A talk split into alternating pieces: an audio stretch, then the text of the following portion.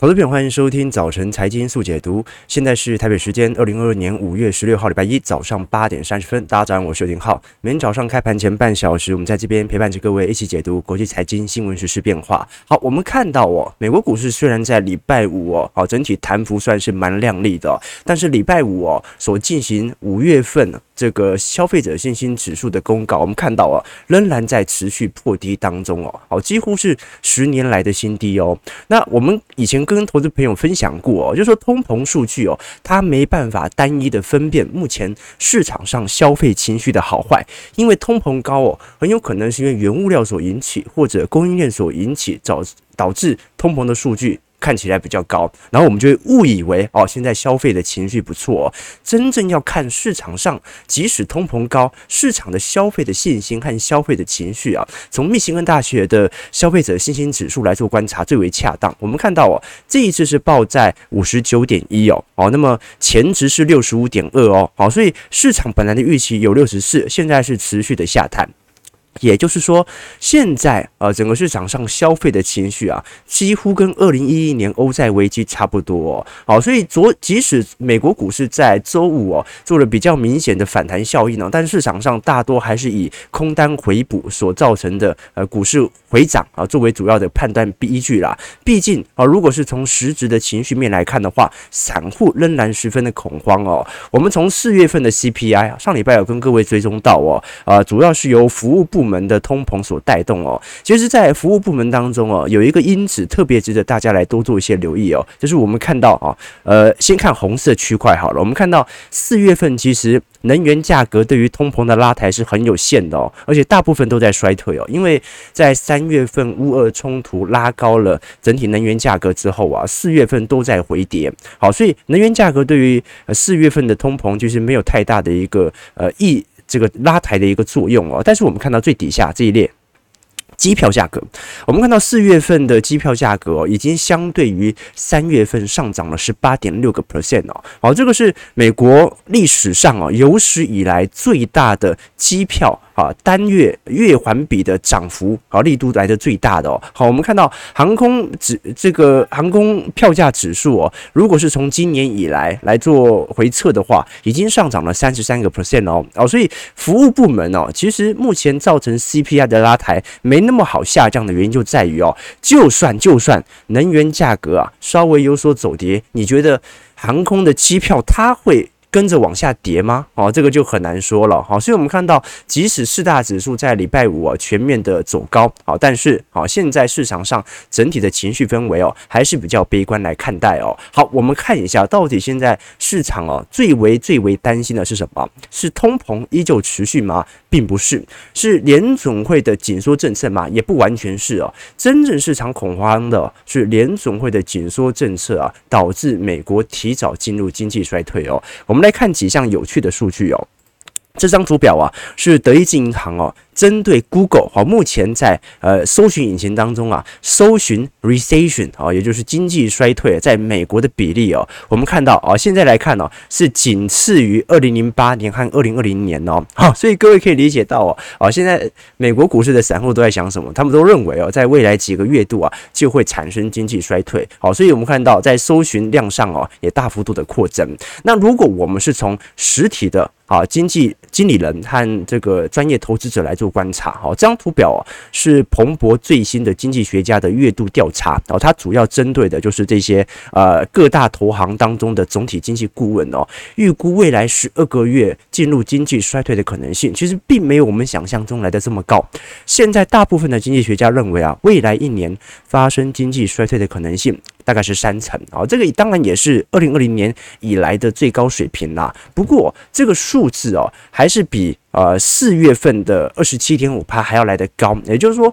的确整个市场的走向是越来越相信经济衰退越有可能发生，但是散户目前相信的程度远远比经济学家还要来得高。好，那为什么市场开始突然担忧起经济衰退的问题啊？因为联总会今年的缩表以及今年的升息力度啊。早在今年三月份通膨大力升高的时候，大家心里应该就有预期，联总会今年肯定是加足马力来进行资金的收缩。为什么市场突然会担心联总会这次无法软着陆啊，这是啊这个无法避免经济进入经济衰退呢？一个最直观的原因呢，并不是来自于联总会的谈话，因为联总会的谈话有时候会吹暖风啊，有时候会吹冷风。那通常是会议当天吹暖风，会议完之后，每隔一段时间就吹个冷风，让大家啊精神抖擞一下，或者让大家稍微恐慌一下。真正使得市场上认为美国在经济衰退的几率大幅增高的原因呢，是因为英国。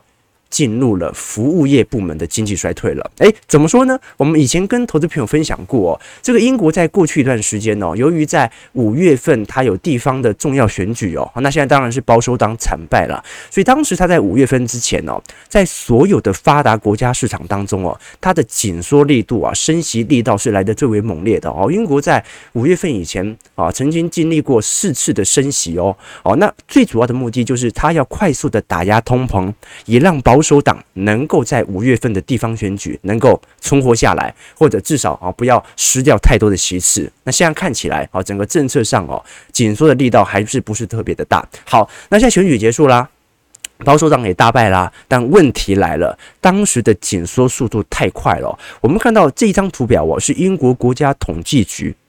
最新的数据哦。我们看到英国经济哦，在三月份啊收缩了零点一个 percent 啊。这导致了在第一季度的增长仅仅只有零点八 percent 哦，远远低于预期哦，所以市场相信呢，我们看到蓝色区块啊，也就是英国的服务部门哦。啊，目前来看，已经正式进入了经济衰退。好，那么按照这个下降趋势哦，未来几个季度啊，陷入经济衰退的可能性就非常高了。我们看到，在英国三月份哦，汽车的销量哦，光是一个月就大跌了十五点一个 percent。那为什么会暴跌十五点一个 percent 呢？主要原因哦，就是第一，通膨还在增加，而国家为了要抑制通膨，大幅度的升息啊，导致整个商业体系。开始高幅度的紧缩，而这个紧缩的幅度甚至大于通膨力度高升对于经济所形成的伤害。好，所以我们看到哦，英国在过去一段时间呢，通膨力度也是直线上升，但是。其实每一次的上升水平哦，相对于啊有一些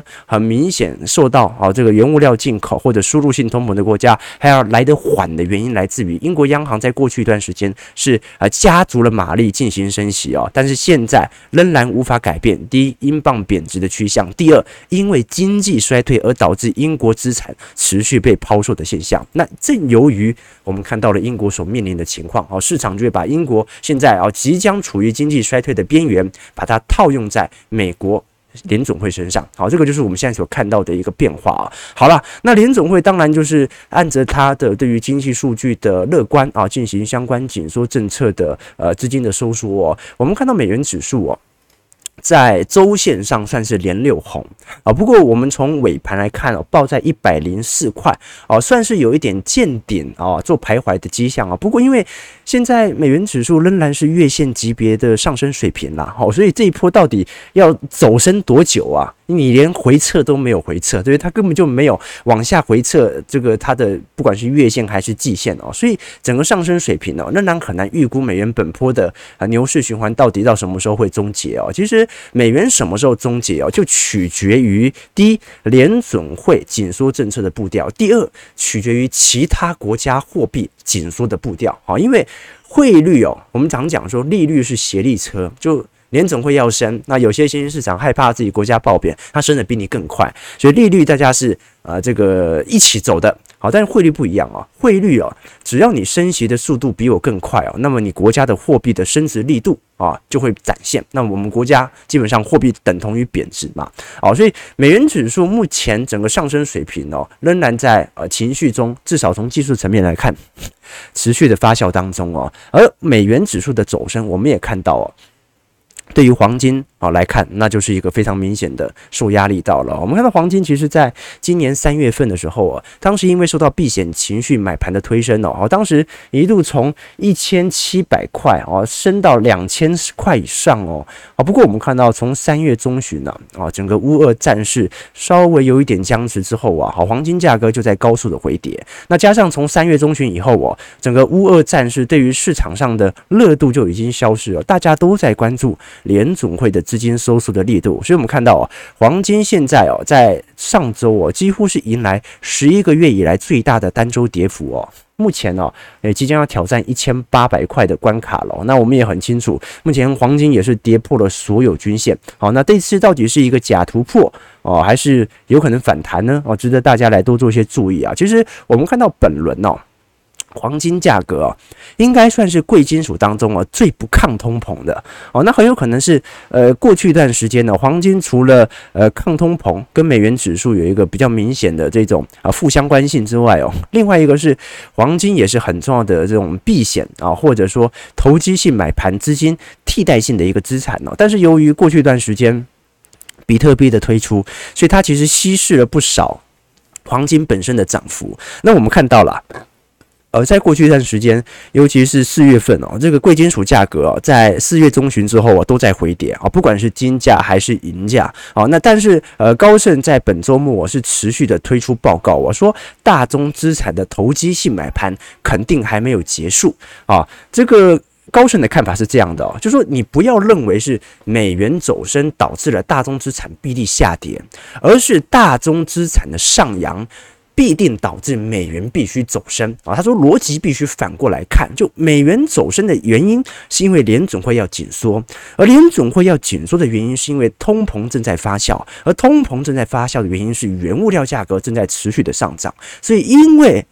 大宗资产上涨了，所以你才会看到美元指数的走升。但是你不要把美元指数的走升解释成啊这个大宗资产的走跌。至少从中长期来看，不应该这么看。短期可能有点呃解释力度哦。好，那高盛之所以认为哦，现在大宗资产的回跌就是各位上车的时候，原因来自于哦，我们看到其实目前全球在二零二二年的供应链问题哦，仍然无法持续的解决。那么你说农产品涨一下，很容易这种投机性的买盘就移回。到贵金属，移回到能源价格，我们一礼拜五哦，全球最重量级的新闻哦，就是小麦的问题。我们看到，在五月十三号哦，呃，印度的外贸总局哦，向全球发布通知，以粮食价格上涨和粮食安全受到威胁为由哦，宣布从即刻起哦，宣布禁止所有印度的小麦出口。那我们也看到，小麦价格哦，在三月份的时候，当时由于乌俄冲突啊，走了一个非常亮丽的呃，这个几几乎九十度角的上扬模式哦。但是三月中旬之后哦，也是乌俄战事的僵局啊，就开始开始回撤到月线到。季线左右哦，那现在来看，呃，看起来季线给予非常好的支撑，而短期由于受到印度的消息哦，又开始有明显的上扬趋势哦。那我们以前跟投资朋友分享过哦，其实哦，呃，全球哦，基本上如果以小麦出口哦最为明显的啊，第一个就是欧盟啦啊，第二个就是呃中国，第三就是印度了。那其实印度哦，如果是以出口量来看的话啊，单纯呐啊，我们我们这边讲的是产量哈，不好意思，是产量，但是如果以出口量来做观察的话，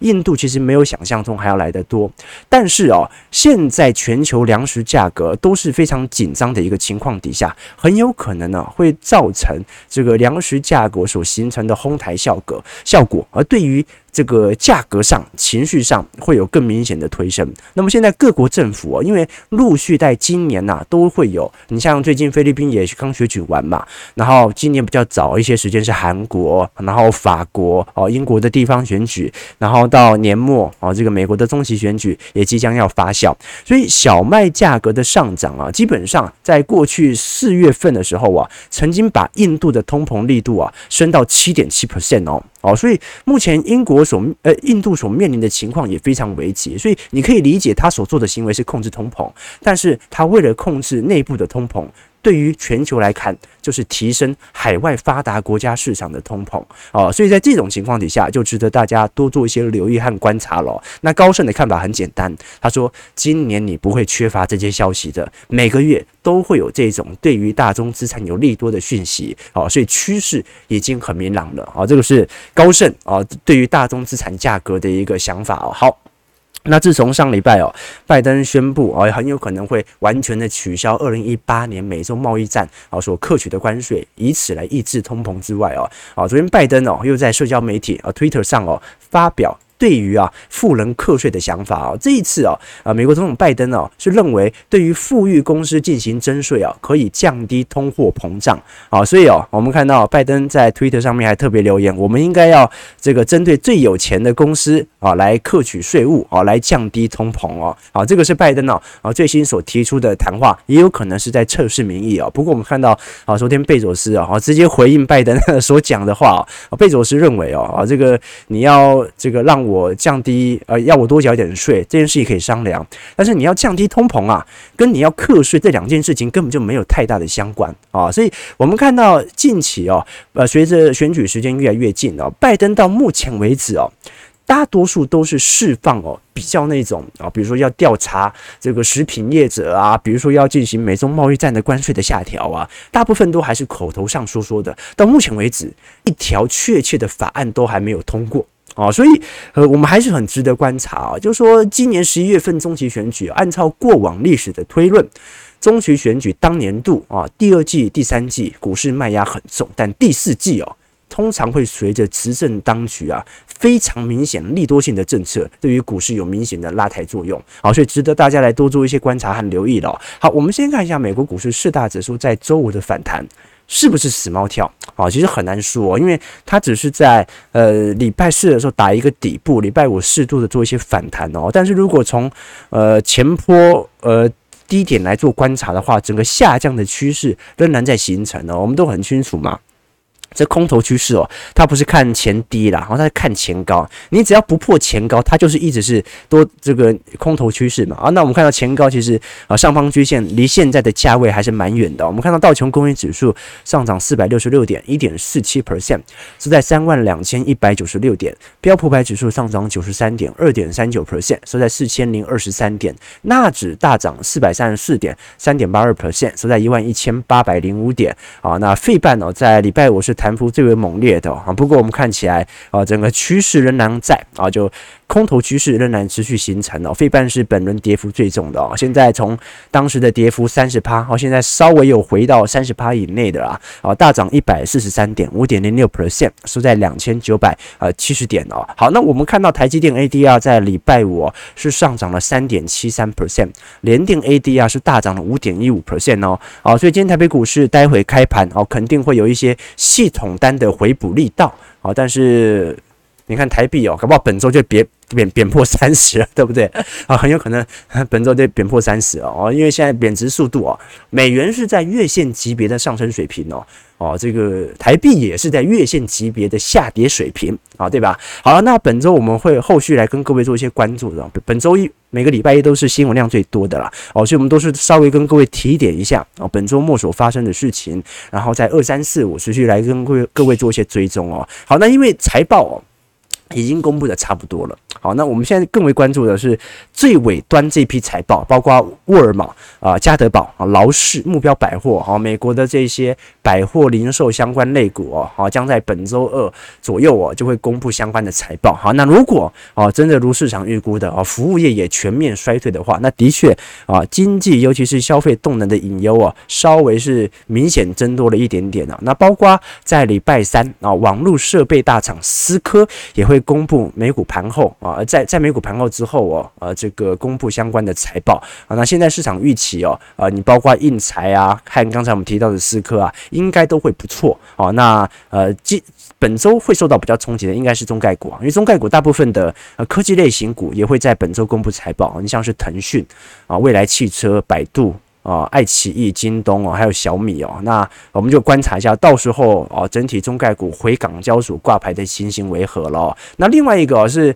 联总会主席鲍尔会在礼拜三的时候哦，因为他要出席参议院的任命表决啊。之前我们跟各位讲过了，这个虽然他是去年就已经确定连任，但是一直到。啊，上周五才确定啊，才正式的进行表决连任哦，啊，所以现在呃，鲍尔会释出更准确的谈话，毕竟他已经连任成功了嘛，好，位置已经坐稳了，所以基本上啊，他基本上没有后顾之忧的，可以进行他的紧缩政策。到时候他的谈话也值得大家来多做一些留意和关注哦。好，那我们看一下最新所公布的十三 F 的报告啊，各大美国股市这些啊顶尖投资者哦，在。啊，第一季你不要想，第一季肯定大家都是加码的，对不对？你看这个美国股市投资者，大部分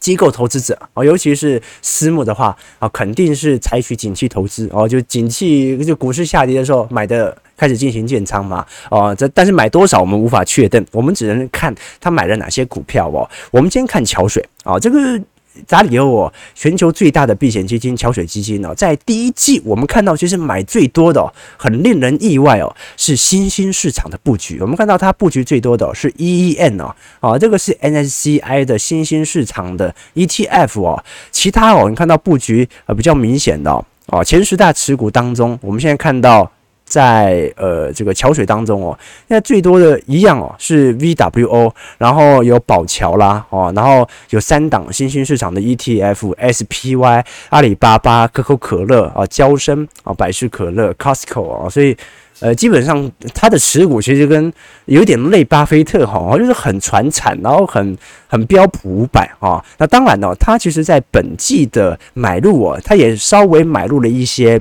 啊，你像是医疗股的呃辉瑞啊，哦还有高通啊、Intel、美光啊，就是加码幅度哦。如果是以比例来看的话，是一百八十倍哦，也就是说，等于是它过去这些在呃去年。中旬到年底的时候，非常不看好的科技股哦，它目前正在全面的抄底当中啊。但如果你说它减码的个股当中哦，其中最为明显的应该就是中概股的部分哦啊。首先它。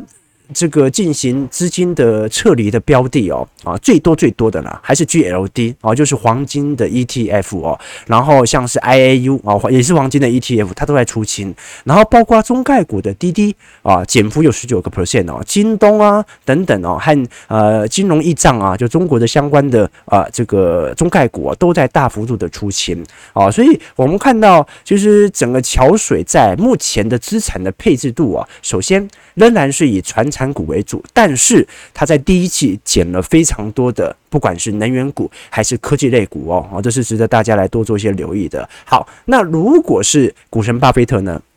这个巴菲特就很明显了，我们看到巴菲特这一次在。呃，第一季的时候啊，一直到第二季啊，好，现在抄底抄最多，其实就是西方石油。巴菲特目前是持续的抄底这一档能源股哦。那我们看到哦，其实能源股在礼拜五的时候啊，持续受到明显啊全球大宗资产的拉抬哦。现在如果是以西方石油来做观察的话，光是今年的涨幅就一百零六 percent 哦。所以对于波克夏的绩效有非常明显的拉抬作用。我们看到美国股市现在已经陆续的跌破年线，但是波克夏到目前呢、还有明显的年线支撑哦哦，你们看到前阵子四月中旬的时候，全球股市都在暴跌，波克夏股价还创历史新高哦，对不对哈？那当然呢，受到能源股拉抬最多的啊，应该就是我们上礼拜所提到的啊，沙乌地阿美了哦。这次沙乌地阿美哦，在礼拜五公布了财报哦，好，总收益哦，第一季度是一千二百四十五亿哦，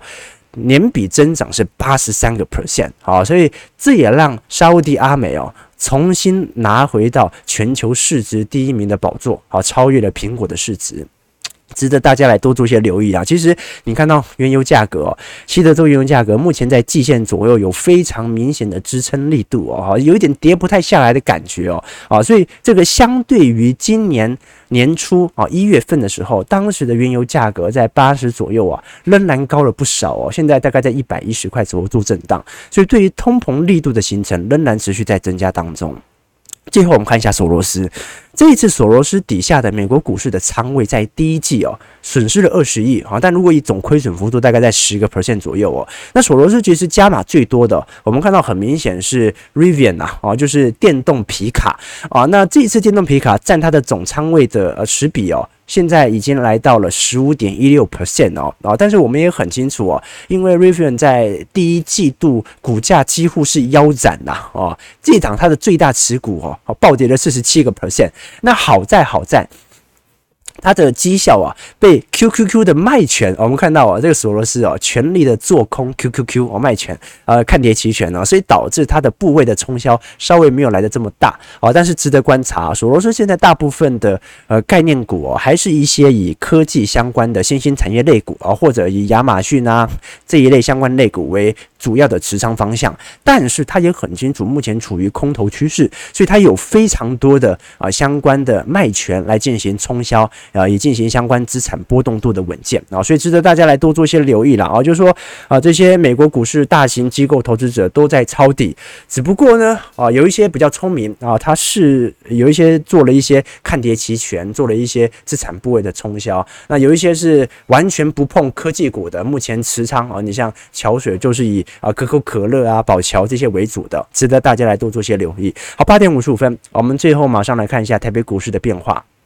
我们看到上周台股在外资卖超、新台币续贬的压力底下，周跌点是跌了五百七十五点，哦，跌破了万六关卡，也写下了一年来的新低。不过，我们看到其实个股层面啊，贵买。当中还是有很多中小型个股蛮活泼的哈，所以值得观察啦。就说大型股现在明显都在主体阶段啊，那很有可能在本周会见到比较明显的小弹，毕竟跌太久，跌太久了啊。通常啊，在空头趋势当中的反弹是来得最为亮丽的哦。本周其实最为值得观察的是上海的消息哦，好，因为大家都知道啊，这个上海解封就即将讯息要传出来的，只是没人知道是什么时候。那大家都知道一定解封啊，因为什么？因为呃，如果没有意外的话，本周上海的确诊病例就会来到一千例以下了。那基本上来到一千例以下，呃，会不会需要等到完全清零才解封，还是可以适度的进行部分小区的解封？啊，是值得大家留意的。那一解哦，那在四月份所受到冲击的这些代工股啊，或者台厂哦，很有可能就会来一个短期的报复性反弹。好，我们看到上周外资在集中市场当中哦，卖超了四百五十二亿哦，啊，三大法人一共卖了五百一十六亿哦，仅仅只有投信啊，就散户的 ETF 买了二十亿左右哦，不过散户也买了二十二。二千了啦，所以你买超力度，现在散户的态度大家都呃很明显感觉到。好，那外资卖超还是集中在金融族群和台积电。你看到星光金哦，卖了十万张啊，好，中钢也卖了七万张，元大金卖了七万张，富邦金卖了六万张啊。那以金额来看，卖最多当然是台积电了啊。台积电被上周外资提款了一百八十亿啊，好，所以。现在外资哦，如果是以今年以来的话，已经卖了台积电六十三万张了哦，金额高达三千五百七十二亿哦哦，本年度的卖超力度啊，比过去两年都还要来得大哦。那如果是投信呢？投信买什么呢？啊，其实也差不多哦。投信你看买永丰金、人保、英业达、金像电、开发金。第一金、远东新、元大金、宏基、联强，哦，你不说你还以为是零零五六成分股，对吧？那投信为什么买这些股票呢？啊，因为投信也有自己的绩效要顾嘛，好，所以它当然哦，就是它有七成的最低持股限制，当然就买一些呃波动度比较低的，哦，对它绩效没有太大伤害性的这些股票嘛。好，那我们看到如果是一种。整个大盘来做观察啊，因为台北股市是持续的探低。如果我们是从融资余额啊，基本上已经创下了去年十月份中旬以来的新低了哦，就代表着如果不是纯股型这类投资者啊，是属于投机型的买盘的话，尤其做波段的投资者、散户投资者，其实 稍微有一点这个保守的情绪来看啊，如果我们是以券资比来做观察的话，诶。几乎已经来到了呃最近两个月以来的新高点了哦，就代表着市场上如果是以波段投资者来做观察，看空的情绪其实在增加啊。你在券资比就是上市公司的融券张数除以上市公司的融资张数嘛，哦，所以借券的人现在比。这个这个融资的人多了不少哦，哦，当然准备要挑战当时三月份的恐慌情绪的低点咯。好，那如果是以小台指散户多空比来做观察的话，目前还在一个多单氛围啦。好，所以各位还是可以理解啦。目前整个台北股市的迹象哦，呃，有多有空，没那么好去做一个明显的判定啊。这个是整个台北股市的现象，但是你说。有到断头卖压也没有到了哈，你看现在的整个融资维持率哦，还在一百四十七 percent 左右哦，那还没有到警戒线，警戒线是一百三嘛哦，所以到现在为止还没有大量的人被断头哦，那投信买盘力度也支撑的很强烈哦，那么短期投资者，尤其是散户投资者有多有空，那虽然台北股市本应比现在十一点四倍啊。哦，那全球疫情当时大爆发的时候，三月份也才十一点三倍，对不对？哦，所以你说台北股市从中长期看起来好像特别便宜哦，但是短期内哦还是有多有空，没有一个非常明显的趋向在哦。好，值得大家来多做一些留意啊。其实本周我们会持续来跟各位关注到。除了全球半导体厂的动态哦，因为这一次我们看到哦，呃，三星在。昨天晚上宣布正式调涨所有芯片价格的代工啊，调涨二十个 percent 啊。那我们也很清楚嘛，因为台积电已经通知客户，明年就会调涨六个 percent。那三星啊也宣布涨价二十个 percent 啊，值得大家来多做一些留意。因为三星在过去一段时间啊，几乎调涨力度是全球最慢的。那一个最主要的原因是因为三星深知在三纳米的研发上啊是远远落后于台积电，所以它必须在五纳米、七纳米目前的制程上。啊，全面的调低报价，以此来获得更多的市占率。哦，所以我们看到过去一年当中，哦，联电啊也在这个调高报价，啊，台积电也调高报价，全球代工厂都在调高。啊，就三星不调，为什么？它要扩展市占率。但目前来看呢，啊，三星也宣布在明年会调涨二十趴的一个价格了。啊，值得大家关注的哦，因为礼拜五的时候哦，呃，中芯国际哦才公布在港交所公布第一季的财报，我们看到哦，营收是十八点四二亿美元，年增率是六十六点九个 percent。各位如果观察毛利率哦，你要发现哦，现在不是说中国的半导体厂就多弱，全球的半导体厂都过得很爽啊。我们看到当时的 gross margin 的这个在二一年第一季，当时中芯国际的毛利率才二十二 percent 哦。我们知道它主要是做成熟制程嘛，在二二年的第一季哦，翻了一倍啊，毛利率来到四十点七个 percent 啊，哦，几乎紧追于联电哦。所以各位可以理解到哦，中芯国际也缴出了。历史上有史以来最好的财报成绩，好，那么它的毛利率也在大幅的上升当中，好，所以这是一个全球半导体的红利哦，这个也是值得大家来多做一些留意和观察的。好，九点零一分哦，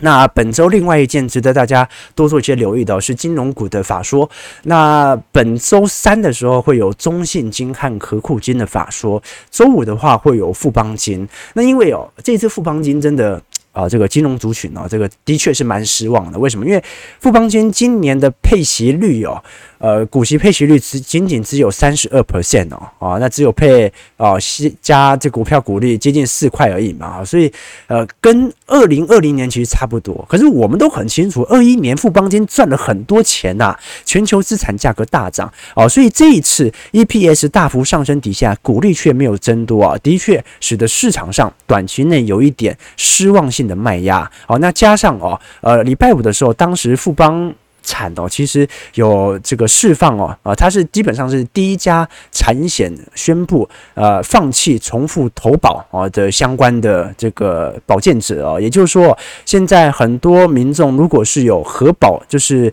呃买防疫险超过一家的，那富邦产险哦，它是会。呃，这个拒绝重复投保这样的一个行为哦，哦，所以这件事情呢，呃，短期内肯定会对于金融股股价的呃伤害会持续的增大哦，所以我们后续还要跟各位再呃仔细梳理一下了。我们找个机会哦，来跟各位稍微梳理一下，包括目前央行在六月份就会采取呃升息一码的措施。我们讲台湾央行哦，那也包括啊金管会对于目前防疫保单的乱象，来给各位做一个通整的解释。好，我们看到台北股市上涨一百六十点，是在一五。五九九三哦，OK，好，也今今天有没有可能重回万六呢？哦，值得大家多做些留意啦。毕竟啊，市场目前的意见仍然比较不一致，好，那么其实盘的几率就比较高哦。成交量能今天稍微有放大哦，第一盘这样爆出来，今天有可能总成交量会到三千亿以上哦，哦，就今天要现在会回万六，回万六了。好了，值得大家来多做一些留意啊。美国股市礼拜五。啊，反弹哦，其实死猫跳的可能性居多了哈，就是说